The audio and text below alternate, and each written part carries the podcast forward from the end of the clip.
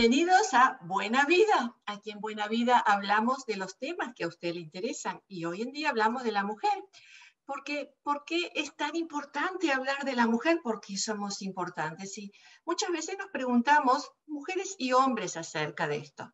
Primero que nada, quiero decir que eh, no tengo nada contra los hombres, que este, que este evento no tiene nada que ver contra los hombres. O sea, no, estamos hablando de las mujeres por la importancia que tenemos las mujeres en la vida de una sociedad. Así que, eh, por favor, no lo tomen a mal todo lo que voy a decir y van a ver unas cuantas generalizaciones que, por supuesto, no involucran ni a todas las mujeres ni a todos los hombres. Pero sí estamos hablando de, en general, ¿por qué las mujeres somos importantes? Sí, tenemos que hablar de este tema. Fíjense en ustedes que en esta semana fue el Día Internacional de la Mujer y todos los años me mandan lo siguiente, el, mismo recadito. Este recadito es eh, de, me lo mandan como lo ustedes lo habían recibido, de William Golding, eh, un novelista británico, escritor, poeta, que falleció en 1993, así que ya es otra generación anterior, nació en 1911.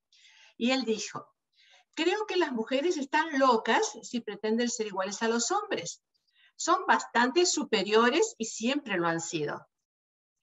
Cualquier cosa que des a una mujer, ella lo hará mejor. Si le das esperma, te hará un hijo. Si le das una casa, te dará un hogar. Si le das alimentos, te dará una comida. Si le das una sonrisa, te dará su corazón. Engrandece y multiplica cualquier cosa que le des. Si le das basura, prepárate a recibir toneladas de mierda, perdón, pero lo dijo este señor.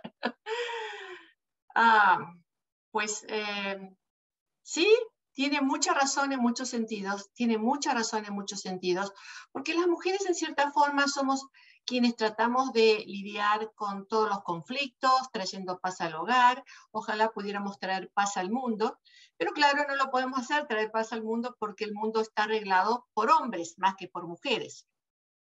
En realidad, el curso de la sociedad es una sociedad patriarcal reglada más que, más que nada por hombres, ¿no? Son hombres quienes llaman a la lucha, quienes llaman a la guerra, eh, y las mujeres hasta hace muy poquito no tenían representación casi alguna en los gobiernos, ahora de a poquito van teniendo un poquito más de representación, pero todavía en la mayoría de los países del mundo no estamos las mujeres representadas en paridad. Por ejemplo, acá en Estados Unidos estamos, eh, estamos mucho mejor que en cualquier otro momento de la vida de, política de este país. Tenemos ahora una mujer vicepresidente, tenemos más, más mujeres en gobierno, pero todavía no hemos alcanzado la paridad, pero vamos para ahí. En otros países, como en México, por ejemplo, hay muchas más mujeres en el gobierno, pero según me han dicho, esas mujeres en gobierno no tienen el poder para ejercer su poder o sea que las mantienen un poquito aisladas, según lo que algunas entrevistas que he hecho recientemente. Y lamentablemente en algunos países del mundo no hay mujeres representantes en el poder o muy poquitas, muy poquitas, muy poquitas. Bueno, eso es una de las cuestiones que realmente muchas mujeres estamos luchando porque haya un cambio.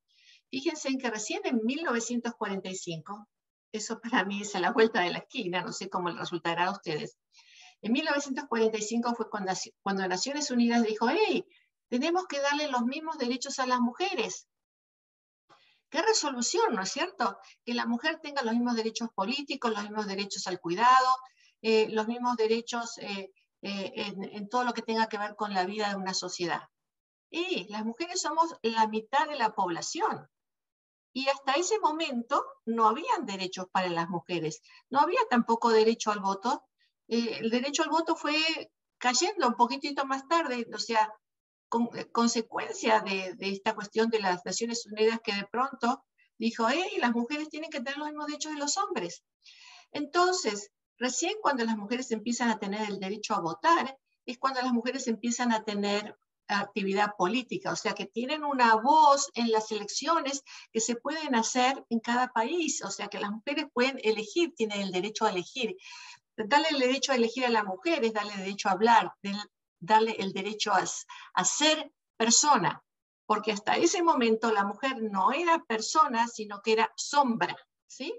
Nuevamente no estoy hablando mal de los hombres, sino la sociedad de por sí como estaban, como estaban formalizadas, ¿no? Que la mujer no tenía ningún derecho.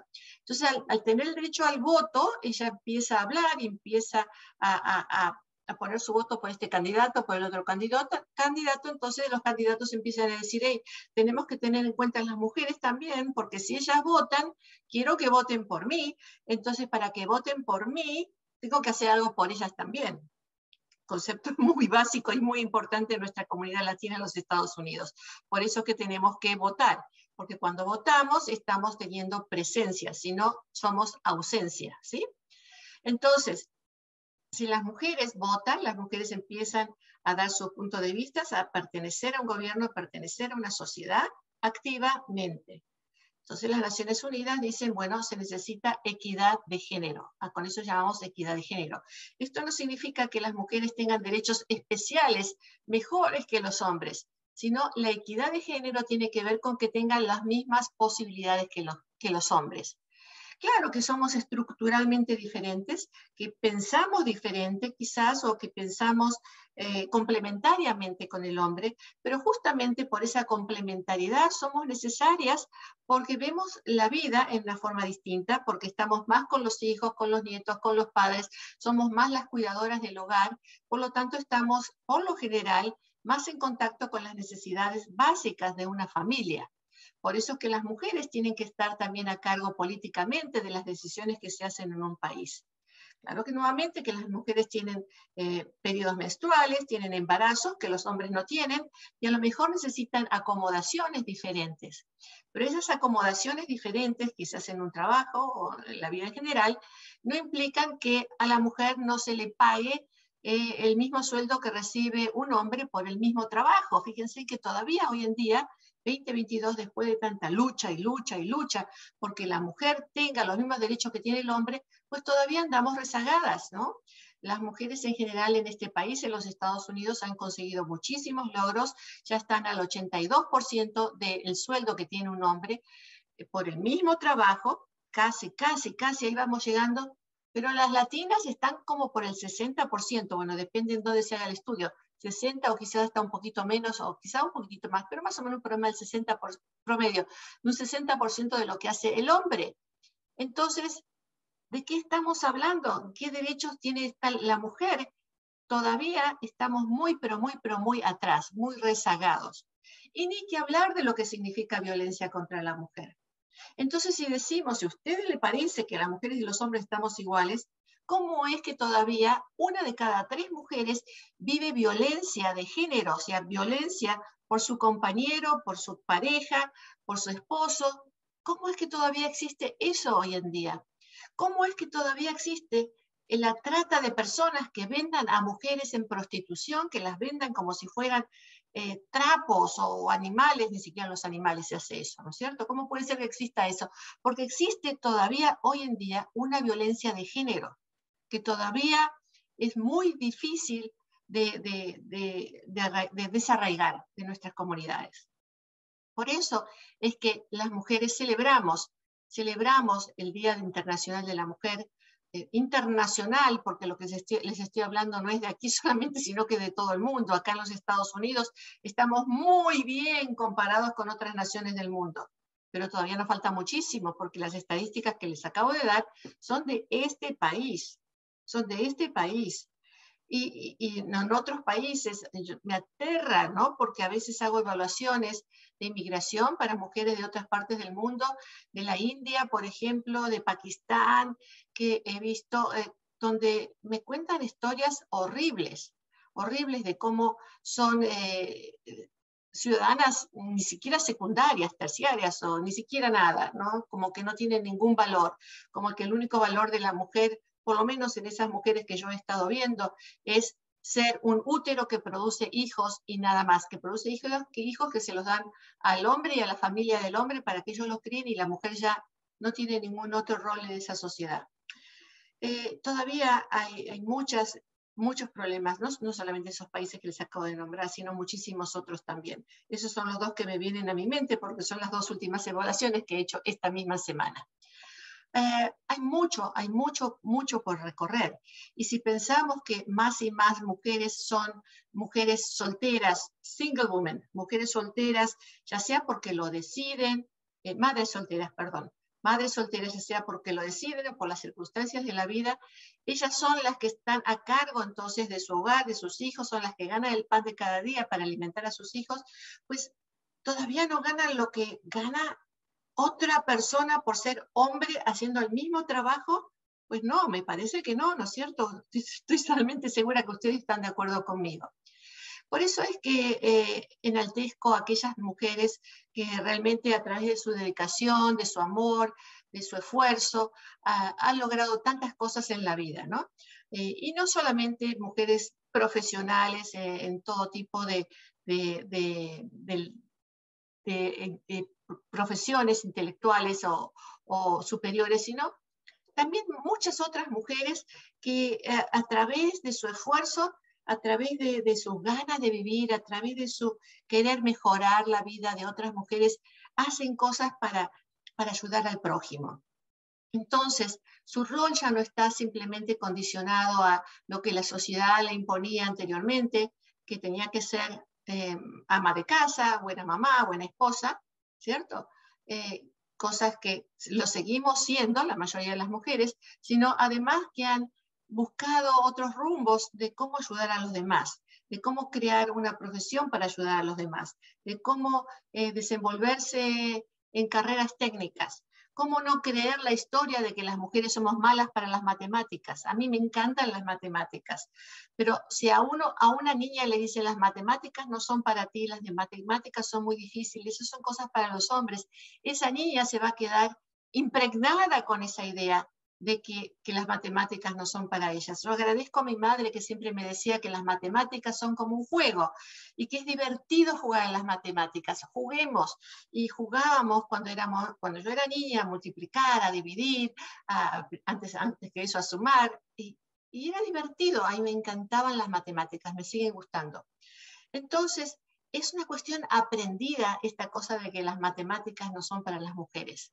No son para las mujeres si le enseñamos eso, pero si les enseñamos como mi madre lo hizo y como yo se lo quiero transmitir a todos ustedes, que lo que uno hace con gusto, con ganas, con apreciación, con amor, eso a uno le queda y uno lo puede hacer. Uno puede tener la capacidad como para desarrollarse en los campos que a uno siente que son los que uno elige.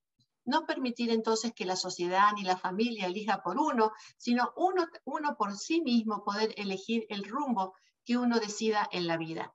Y si usted, mujer, quiere ser ama de casa, bienvenida, sea ama de casa. Si usted quiere estar en el rol de, de cuidar a sus hijos, cuide a sus hijos con ese amor que les tiene. Todo está bien, pero que sea su decisión y no la decisión de los demás. Esa es la lucha del feminismo, para que las mujeres puedan tener decisiones sobre su propia vida y no que la sociedad la restrinja a cuáles son las, las posiciones o las posibilidades que una mujer pueda tener. Son infinitas. Cada vez vemos más mujeres en astronomía, vemos más mujeres en política, vemos más mujeres en literatura. ¿Cuántas películas hemos visto y seguimos viendo de mujeres que pintaban, pintaban hermosísimamente, pero le tenían que poner el nombre del marido para que esas pinturas se pudieran vender, o las iniciales para que nadie supiera que era una mujer. O en otras oportunidades, eh, em, cambiarse la forma de vestir para pasarse como hombres para poder intervenir, para poder participar. Pues qué grandes, qué grandes logros que hemos hecho para poder ser como somos, ser mujeres como somos, ¿no? Y, presentarnos como somos y no tener que, que pedirle permiso a nadie para ser como somos.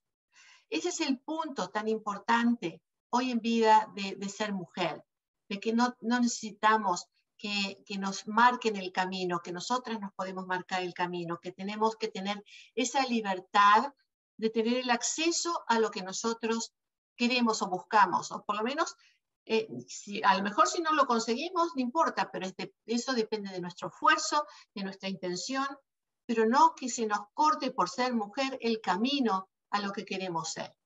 Eso me parece sumamente importante. Y en base a eso fue que yo he escrito mi libro, Latina es Poder, en inglés es Latina Power, que está por allí, eh, bueno, es igual que este, pero es Latina Power. aquí lo tienen.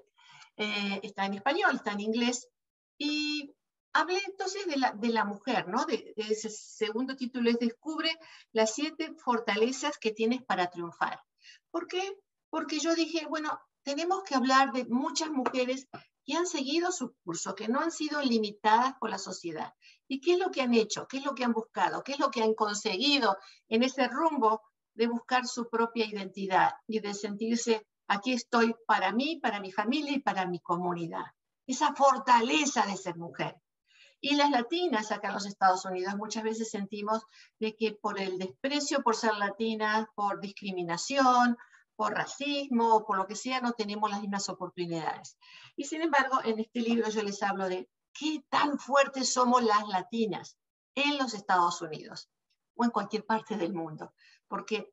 Porque si las mujeres podemos dar vida con nuestro propio cuerpo, podemos crear, crear en nuestro propio vientre vidas, somos creadoras de vida. Y si somos creadoras de vida, podemos crear las oportunidades que nosotros sintamos que podemos realizar o que nuestra familia o nuestros hijos puedan realizar. Cuando se nos cierra una puerta decimos, bueno, se cerró esa puerta a ver cuál se abre. Y no decimos, oh, se me cerró la puerta y me quedo llorando. No. Y entonces hice un estudio de, de muchísimas mujeres, hablé con muchísimas mujeres, algunas muy destacadas, otras que nadie las conoce, amas de casa simplemente, y les fui preguntando eh, qué, qué, era lo que les permitió destacarse en su vida, ser una mamá excelente, ser una esposa excelente, o ser una escritora excelente, o ser una cantante excelente, ¿no? Y, tuve muchas respuestas y las fui coordinando y creé eh, los siete fortalezas que toda mujer latina tiene. Y, me, encantó el proceso de hacer este libro. Ustedes no saben qué tan bonito es escribir un libro, donde uno puede eh, poner sus ideas, sus emociones por escrito y, transmitir ese sentimiento a otras mujeres. Es, es, un proceso muy maravilloso. Entonces les cuento que las siete, eh, las siete fortalezas que hablo acá es el espíritu creativo, la apasionada resolución de la aguantadora, la habilidad para relacionarse con la comadre, la discreción de la diplomática, el valor de la atrevida, el equilibrio de la marabarista, la confianza de la reina. Y les voy a hablar un poquitito de cada una de estas siete para que ustedes entiendan a qué apunto yo en este libro o qué apunta mi filosofía de vida. Porque yo pienso que las mujeres tenemos un gran futuro siempre y cuando tengamos confianza en nosotras mismas de que sí podemos, ¿sí? Entonces, el espíritu creativo es eso que les hablaba, si podemos crear vida, pues, ¿qué no podemos crear? ¿no? Eh, qué maravilloso, ¿no? Cuando estudiaba yo pensaba, eh, eh, ¿estudio psicología o hago medicina para ser obstetra? Para, para participar de la magia de la creación. Así me sentía. Realmente fue difícil tomar mi decisión. Bueno, me, fui por la psicología, si no, esa era, esa era mi, mi segunda opción porque realmente es una magia increíble y sumamente poderosa, el que las mujeres tengamos ese derecho de la vida de poder dar vida, que podamos tener el derecho sobre nuestros propios cuerpos, ¿no? que podamos decidir sobre nuestros propios cuerpos. Y esa, esa disposición a esa creatividad nos ayuda a pensar en la creatividad en todos los otros vínculos de la vida, en todo lo que podamos pensar en la vida, en crear una familia, en criar a los hijos, en, atenderlos y, todo lo que tenga que ver con el hogar y fuera del hogar. Porque cuando eh, las cosas no están bien, por ejemplo, cuando hay problemas financieros, podemos ser también creativas y, y, crear situaciones nuevas con la pandemia. ¿Quiénes fueron las que salieron a decir, oh, yo voy a hacer las costuras de, de las máscaras para que mi familia o mis vecinos o mis seres queridos los puedan tener para que se puedan proteger. Las mujeres salieron a, darle la comida al anciano que vive solo para, para, protegerlo, para cuidarlo. Las mujeres somos las que abrimos la, refrigeradora y decimos, mm, ¿qué voy a hacer hoy de comer? A ver qué me quedó. Y con esto hago una comida nueva, fascinante, ¿no? Las mujeres somos las que podemos crear de la nada, podemos crear miles de situaciones tenemos esa posibilidad de crear. esa pienso que es una de las cuestiones más importantes de las mujeres que tenemos, esa posibilidad de crear que está basada principalmente en un concepto biológico. Vemos nuestro cuerpo, entendemos nuestro cuerpo, tenemos esa posibilidad. El segundo es la apasionada resolución de la aguantadora. Y acá tuve una entrevista muy bonita con eh, eh, Esperanza Martínez, eh, ya fallecida, una gran amiga, una mujer a quien admiro muchísimo. Y Esperanza Martínez, una gran, gran pintora, gran pintora. Ella se crió en Ciudad de México, en los lugares más pobres a los alrededores de la Ciudad de México. Y no había dinero para nada, pero realmente me, me, fascinaba decir, pero ¿cómo puede ser que una pintora de esta categoría haya salido de la nada, ¿no? Entonces ella me decía que cuando era niña no tenían camas, eh, vivían, dormían en el piso, no había para comer y los padres decidieron que no le iban a dar de comer a las niñas porque el futuro de ellos eh, era en darle de comer a los varones porque ellos iban en el futuro a proveer para, para los padres. Bueno, pues eh, Esperanza fue la única de las niñas que sobrevivió aún en pobreza, no se murió, las otras hermanitas se murieron. Así que le estoy hablando de un punto, pero extremo, extremo, ¿no? Un punto extremo de pobreza. Entonces, cuando yo le preguntaba, pero Esperanza, ¿cómo puede ser que seas una excelente pintora, que hayas ido a la escuela de San Carlos, que te hayas destacado a este nivel? Eh, ¿Cómo hiciste, no? Si no tenías ni pinceles ni, ni, pinturas, ¿cómo podías pintar? A mí se me hace eh, realmente sorprendente, ¿no? Pero para una mente creadora no hay nada imposible. Entiendan eso, no hay nada imposible en una mente creadora. Ella me dijo, pues eso era lo más fácil, eso era lo más fácil porque los pincelitos los hice yo misma. ¿Con qué esperanza? ¿Con qué? Bueno, había muchos perros callejeros entonces les cortaba el pelo y con eso hacía mis pincelitos. Ah. ¿Y los colores, Esperanza? Oh, los colores, había piedritas, diferentes colores, las raspaba, hacía polvitos y con eso hacía mis pinturas. Uno diría, cuando uno quiere, puede, ¿no? ¡Wow!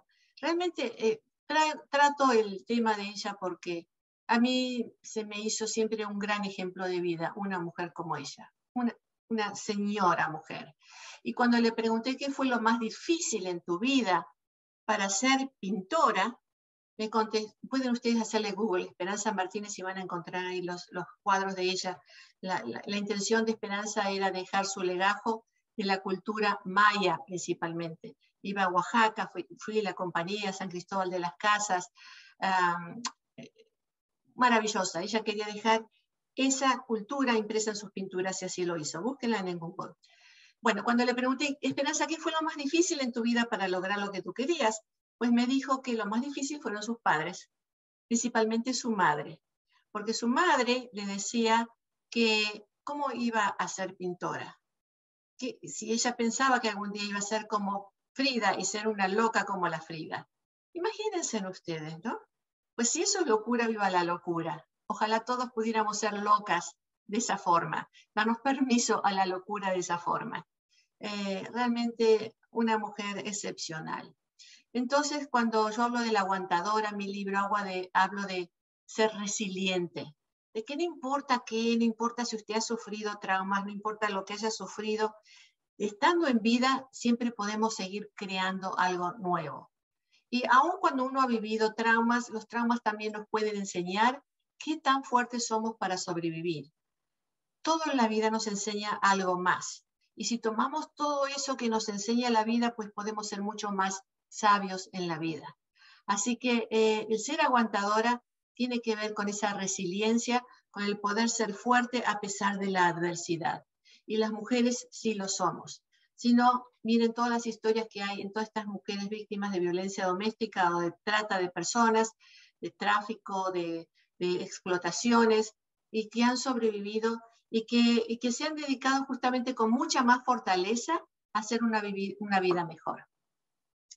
El siguiente es la habilidad para relacionarse con la comadre, ¿no? ¿Por qué? ¿Por qué? Porque somos comadres, porque cuando hay un grupo de mujeres que apoya, eh, somos mucho más fuertes. Las mujeres unidas somos mucho más fuertes. Cuando nos aíslan es cuando aparecen las debilidades, cuando aparecen esas dudas acerca de uno mismo, cuando nos sentimos sin protección, cuando nos unimos con otras mujeres, claro que depende con la calidad de las otras mujeres que nos reunamos, ¿no? No estoy hablando de reunirnos con mujeres para el chisme, estoy hablando de reunirnos con mujeres fuertes. Entonces la vida se hace mucho más llevadera. Hay muchos estudios que muestran que las mujeres viven más años y mejor cuando atienden grupos de apoyo. Por ejemplo, mujeres que han sido diagnosticadas con cáncer tienen mucha mejor recuperación o más fácil recuperación o viven más años o viven mejor cuando están en grupos de apoyo. Indudablemente, las mujeres que están en grupos de apoyo de violencia doméstica se sienten mucho más apoyadas porque justamente la violencia doméstica tiene que ver con el aislamiento de esa mujer, aislarla para que no tenga el apoyo de los demás. Una vez que la recomunicamos con la sociedad o con un grupo que la va a apoyar, esa mujer se siente mucho más fuerte. Así que sabemos también por estudios que se han hecho en UCLA que cuando las mujeres están en estos grupos, su nivel de oxitocina, o sea, su nivel hormonal cambia, se eleva y eso hace que la mujer se sienta mucho más fuerte, mucho más sólida y que pueda conquistar el mundo entonces. Así que es muy importante el valor de las comadres. Por eso, en este caso, yo valoro muchísimo a la comadre Nora de los Hoyos Comstock.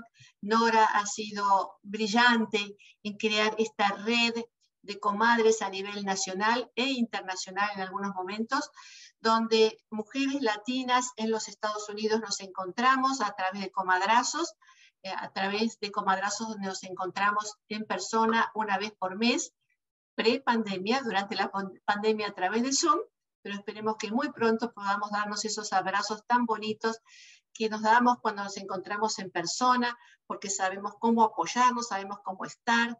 Juntas, tenemos eh, muchos intereses comunes, eh, se han desarrollado programas para superación de la mujer, la universidad de la comadre, donde podemos aprender de muchísimas cosas, donde siempre estamos abiertas a, a algo más, a cómo compartir algo más. Las invito a que si ustedes quieren unirse a las comadres lo hagan, busquen las comadres para las Américas en Google, háganle Google, inscríbanse, es un programa que no hay que pagar nada, no hay que comprometerse a nada, uno se anota, se le invita en, la, en el condado donde usted viva y participa en estos momentos a través de Zoom próximamente en persona, no tiene que pagar absolutamente nada, es toda una idea generosa de la doctora Nora de los Hoyos Comstock, a quien adoro también. Una, otra mujer de pero con ganas de darle al mundo, con ganas. El siguiente es la discreción de la diplomática. ¿Saben por qué puse este? Porque siempre nos han dicho que tenemos que comportarnos de cierta forma, que como somos mujeres, que tenemos que hablar de cierta forma, de no decir malas palabras o de no lo que sea, ¿no es cierto? Y eh, nos han enseñado a ser diplomáticas, ¿sí? Entonces yo dije, bueno, si nos han enseñado a ser diplomáticas, hablemos con alguien que sepa de esto, ¿no? Entonces, en mi libro eh, entrevisté a, a, una congresista, Loreta Sánchez, y le pregunté qué tal de ser diplomática y ella me dijo, claro, yo aprendí en mi familia latina a ser diplomática porque mi papá era republicano, mi mamá demócrata y habían siempre peleas o argumentos, no sé si peleas, argumentos dentro de la casa. Y entonces con todos mis hermanos, mis padres, yo aprendí a cuáles son las luchas que son importantes para, para seguir, ¿no? Para, para, para ponerle esfuerzo, ¿no? ¿Por qué pelear? Cuándo hablar, cuándo quedarme callada, cuándo escuchar. Aprendí que escuchar es más importante que hablar.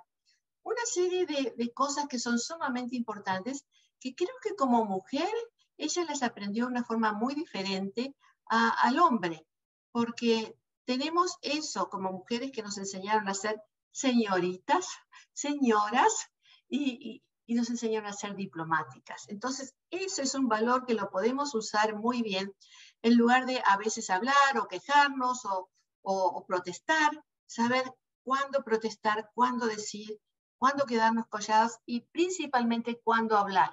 para no permitir ningún tipo de sometimiento. Y en esto estoy hablando del sometimiento que tantas mujeres tienen en el lugar de trabajo también, cuando son explotadas sexualmente o, maltratadas de cualquier forma. Es muy importante saber hablar, es muy importante hacer saber lo que a uno le pasa y poner los límites cuando corresponde, pero saber cómo ponerlos. La otra es eh, el valor de la atrevida. Y ustedes sabrán, las mujeres nos atrevemos a todo cuando es para los demás, ¿sí? Cuando es por los padres, cuando es por los hijos, cuando es por el esposo, por la hermana, por el hermano, hacemos lo imposible. Hasta ha habido casos de una mujer que ha podido levantar el auto para que sacaran el cuerpo de su hijo debajo de la rueda. Porque cuando es necesario, sacamos fuerza de no sé de dónde, pero la sacamos, ¿sí? Lo hacemos, lo hacemos, lo hacemos. Lo que nos faltó a veces es hacerlo por nosotras mismas, porque ponemos toda esa energía para los demás y no siempre para nosotras mismas. Por eso aquí yo hago esa alerta para que nos demos a nosotras mismas el permiso para también atrevernos a hacer lo que necesitamos hacer, para avanzar en la vida, para avanzarnos en lo que queremos, pero no ciegamente, porque tenemos que ser inteligentes como lo hacemos, ¿sí? Entonces, el siguiente es el equilibrio de la malabarista. Y esto ustedes saben, las mujeres podemos estar eh, haciendo algo, atendiendo el teléfono, mientras que miramos a los niños, mientras que estamos pensando que las, para que las papas no se nos quemen, para que en 20 cosas al mismo tiempo, ¿sí? Estamos en todo. Eso es gracias a la capacidad que tiene la mujer de la interconexión entre el hemisferio derecho y el hemisferio izquierdo del cerebro tenemos más conexiones interhemisféricas. Nos permiten ese estar en varias cosas al mismo tiempo. Eh, eso es una condición de la mujer más que nada. Algunos hombres lo pueden hacer también, pero la mayoría no. La mayoría de los hombres son unidireccionales, tienen un propósito, van y hacen esto, y si uno le dice, eh, atiéndeme en esto otro, no puedo porque estoy con esto, eh, te estoy hablando, no puedo porque estoy mirando el fútbol, la televisión. Eh, no pueden dos cosas al mismo tiempo. Y nosotras podemos estar acá, allá y más allá. Lo reconocen, ¿cierto? Bueno, tiene eso una función biológica, una función eh, que es explicable. Y seguro que hay más explicaciones que no conocemos todavía porque no conocemos por completo el funcionamiento de nuestro cerebro. Pero hay muchísimo más para descubrir, pero esto lo que le estoy diciendo es totalmente legítimo. Por eso es que somos complementarios los hombres y las mujeres, porque las mujeres podemos estar viendo todo el aspecto de todo lo que está ocurriendo, el hombre está más dirigido hacia un objetivo. Ninguno es mejor o peor, ninguno. Las mujeres tenemos la visión general, el hombre lo tiene dirigido. Por eso es que a veces cuando hablamos con el hombre, el hombre nos dice, esto es lo que tienes que hacer, para aquí tienes que ir. Y a veces nos enojamos porque nosotros decimos, pero yo no te estoy preguntando para dónde tengo que ir o lo que tengo que hacer. Estoy compartiendo nada más contigo. Quiero que me escuches nada más. Eso generalmente el hombre no lo puede entender muy bien porque él es dirigido hacia la acción, porque tiene una misión, eh, una visión eh, más direccional de la vida. Por eso es que a veces hay malos entendidos, pero esos malos entendidos, si son mejor entendidos, ambos, hombres y mujeres, podemos entender mejor los conceptos de la vida y llegar a conclusiones mucho mejores. Y el siguiente es la confianza de la reina, porque si prestamos atención a todas estas cosas, si le ponemos realmente la intención de entendernos mejor, de saber cuántos recursos tenemos, de saber qué tan fuertes somos, si sabemos que podemos ser reinas del hogar, como siempre nos dicen, las mujeres son las reinas del hogar. Si uno puede ser la reina del hogar, que es la tarea más difícil que hay en la vida, uno puede ser la reina de lo que sea, siempre y cuando nos preparemos. ¿eh? Porque las cosas no son simplemente, ah, porque soy mujer. Claro que no. Pero si nos preparamos y si, y si hacemos las cosas bien, si pedimos consejos, si buscamos a un mentor que nos ayude, si, tomamos clases, si, buscamos a alguien que nos enseñe el camino, si buscamos el apoyo, si buscamos lo que necesitamos buscar y ponemos nuestra, nuestro esfuerzo, no solamente el esfuerzo de poner el esfuerzo de por sí, sino si somos consistentes con lo que hacemos, si nos organizamos bien, pues podemos conseguir muchísimo en la vida. Entonces, ¿por qué no celebrar el ser mujer hoy en día? Yo creo que si hubiera nacido 100 años atrás, mi vida hubiera sido muy difícil. Yo creo que hubiera vivido en constante depresión por no poder ser mm, algo. No sé qué hubiera pensado hace 100 años, o no sé cómo hubiera sido, pero me hubiera sido muy difícil sentirme que alguien está restringiendo mi vida, o la sociedad restringe mi vida, que me hubieran dicho, eso no lo puedes hacer porque eres mujer. O tú no puedes votar porque no eres mujer. Entonces, hoy en día que tenemos todos esos derechos, y, por ahí escucho de, mujeres jóvenes diciendo, no, pero ¿qué es eso de la mujer? ¿No? ¿Por, por qué? ¿No? Eh, no tiene mucho sentido para mí. No tiene sentido porque no conocen la historia, la historia de todo lo que han luchado todas estas mujeres para poder ser libres de ser quienes son. De eso se trata el feminismo hoy en día. El feminismo no se trata, como algunas personas dicen, de, hablar mal de los hombres o de, o sacarle el trabajo a los hombres. O... No, no se trata pero absolutamente nada de eso. Se trata de equidad de género.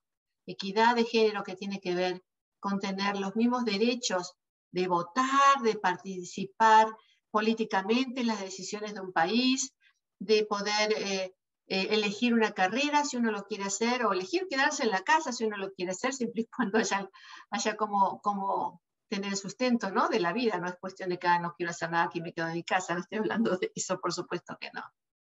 Pero realmente vivimos en un momento histórico para la mujer mucho mejor que nunca en el pasado, pero muchísimo mejor.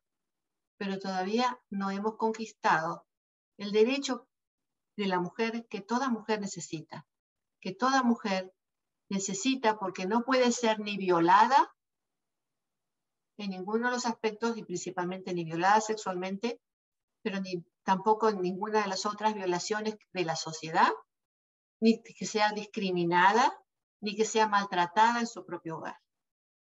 Hasta que no consigamos eso, las mujeres tenemos mucha lucha por delante. Por eso es justamente que es el Día Internacional de la Mujer, para que recordemos la importancia de ser mujeres y de las fortalezas que tenemos de mujeres. Y si uno se siente en algún momento débil, si uno se siente en algún momento que no puede, saber que uno puede extender que alguien está ahí para extendernos la mano. Siempre hay alguien. Tenemos que encontrarlo, porque están ahí. Y si no, nos llaman acá en Casa de la Familia. Tenemos grupos de apoyos para mujeres. Siempre va a haber alguien ahí. Bueno, voy a leer ahora a ver qué, qué me cuentan. Vamos a ver. Tengo a... Ah, bueno, tengo a mi fiel a mi fiel compañera aquí, Esperanza Corona de Rosas, eh, que me saluda. Eh, yo también te saludo, Esperanza, y muchas gracias por todo lo que haces por Casa de la Familia y por la comunidad. Claudia Hernández, hola. Esperanza dice, muchas veces es tratar de sobrevivir y ver cómo salir. Adelante sin que nadie imite, nadie imite, no, sin que nadie nos limite. Eh, y ahí a veces el miedo nos limita, pero sí se puede hacer muchas cosas. Y sí, justamente el miedo a veces nos limita, son limitaciones que nos ponemos solos, solas. Eh, pero son limitaciones que tienen que ver con las cosas que hemos aprendido en la vida, son limitaciones que, hacen que ah, nos cuestionemos acerca de las posibilidades que tenemos. Porque muy probablemente alguien nos dijo de niñitas que por ser niñas no podíamos o que no deberíamos o que éramos más débiles o que debíamos cuidarnos más. Y, posiblemente esas repeticiones de, esas mismas, de esos mismos mensajes nos hayan afectado tanto, ¿no? Eh, más en generaciones anteriores, porque con tanto movimiento que tenemos en los últimos años, yo creo que las niñas hoy en día son mucho más fuertes, pero sin embargo seguimos viendo esta cuestión de la violencia contra la mujer y mujeres jóvenes. Así que no se ha terminado, esto sigue, sigue, sigue. Y es como, como una pandemia, porque es a nivel internacional, que estamos tratando siempre de, de corregir, de cambiar. Nuestra vacunación contra esta pandemia es la información, es la voz de otras mujeres, es el aliento que nos pueden dar otras mujeres. Así que por eso te, dije, Esperanza, al comienzo de, cuando empecé a leer, que realmente tu trabajo es muy admirable también. Muchas veces sobrevivir, crear y hacer para salir adelante, el límite es mental. Muchas veces nos limitamos por el miedo al que dirá la sociedad, la familia y la cultura. Es decir, dar el primer paso, pero una vez dado, nada nos para. Nuestra voz tiene fuerza y poder y no debemos callar. Y como dijo, saber escuchar a los demás. Ah, bravo, bravo, bravo, bravo. Cuando alguien sienta miedo, cuando usted sienta miedo, estoy hablando en general, ¿no? Cuando usted sienta miedo, pregúntese miedo a qué. ¿Qué es lo peor que me puede pasar? ¿Que mi familia no me hable? No sé, ¿qué es lo peor que puede pasar? Y quizás como ejercicio escríbalo, ¿no? Todos los miedos que tiene. Y después pregúntese, ¿y es real que esto pueda llegar a pasar o es producto de mis miedos? ¿Qué tanto de realidad es que esto tan terrible a lo que yo tengo miedo pueda pasar? Lo más probable es que sea un miedo infundado. Pero si es un miedo fundado, si es, por ejemplo, con que la familia nunca más le vuelva a hablar, que mi madre nunca más me vuelva a hablar, por ejemplo, como yo he escuchado muchas veces, ¿no? Me tengo que quedar con este hombre porque mi madre me lo ha dicho y si no, nunca más me va, me va a volver a hablar. De todas maneras, aunque sea así, hay que poner en la balanza. ¿Puedo yo seguirme sometiendo pensando que mi madre nunca más me va a volver a hablar? ¿O debo yo tomar acción y a través de mi acción quizás enseñarle, darle el ejemplo a mi madre o a otras mujeres para que ellas no vivan de la misma manera? Entonces, confrontar los miedos es sumamente importante para poder tener una vida mejor. Confronte los miedos. Cuando uno se escapa de los miedos, los miedos lo siguen a uno persiguiendo. Es como que uno corre, corre, corre para que el miedo no lo ataje y lo va a seguir corriendo toda la vida. Es cuestión de darse vuelta, mirar el miedo, hablar con el miedo y decirle, no tienes lugar aquí en mi vida, no te voy a tener miedo, porque yo voy a elegir sobre mi vida, porque yo lo voy a hacer diferente. Y si usted piensa que no lo puede hacer sola, pues busque ayuda, hay ayuda en todos lados. Pero no se quede corriendo pensando que el miedo le está por atrapar. Claudia Hernández, qué lindo todo lo que dices. Gracias. Rosa Bravo, excelente doctora. Nogales, bendiciones. Gracias. Esperanza, nuevamente. Gracias, doctora, por su apoyo y mi admiración y respeto. Dolores González Hayes, pláticas prácticas. muchas gracias, Dolores. Muchas gracias. Bueno, sigamos celebrando entonces todo el año lo que significa ser mujer hoy en día. Sigamos celebrando que nos ha tocado nacer y vivir en este momento de la vida donde tenemos tanto por hacer. A mí me ha impresionado muchísimo ver a estas mujeres militantes en Ucrania defendiendo su país también, con sus armas diciendo, este es mi país y yo lo voy a defender como, como estos otros hombres. Qué fuerza, ¿no? Y esto no es nuevo, ¿no? Porque podemos pensar en las Adelitas también, en, la historia de México, cómo han defendido su país también. Tenemos múltiples, múltiples, millones, millones de historias, pero historias que generalmente han sido calladas, historias que, de mujeres fantásticas, de las cuales se ha hablado muy poco. Y hoy en día aquí estamos para hablar de todas estas mujeres que tenemos tanta fuerza por la lucha, donde no nos vamos a dejar maltratar por nadie, ¿no? Y donde vamos a apoyar a otras mujeres que están viviendo momentos difíciles porque esas mujeres el día de mañana con nuestro apoyo van a florecer como tantas flores que tenemos en nuestro camino de ser mujer. Un gran abrazo, felicidades por ser mujer y sigamos adelante con muchas ganas. Buena vida.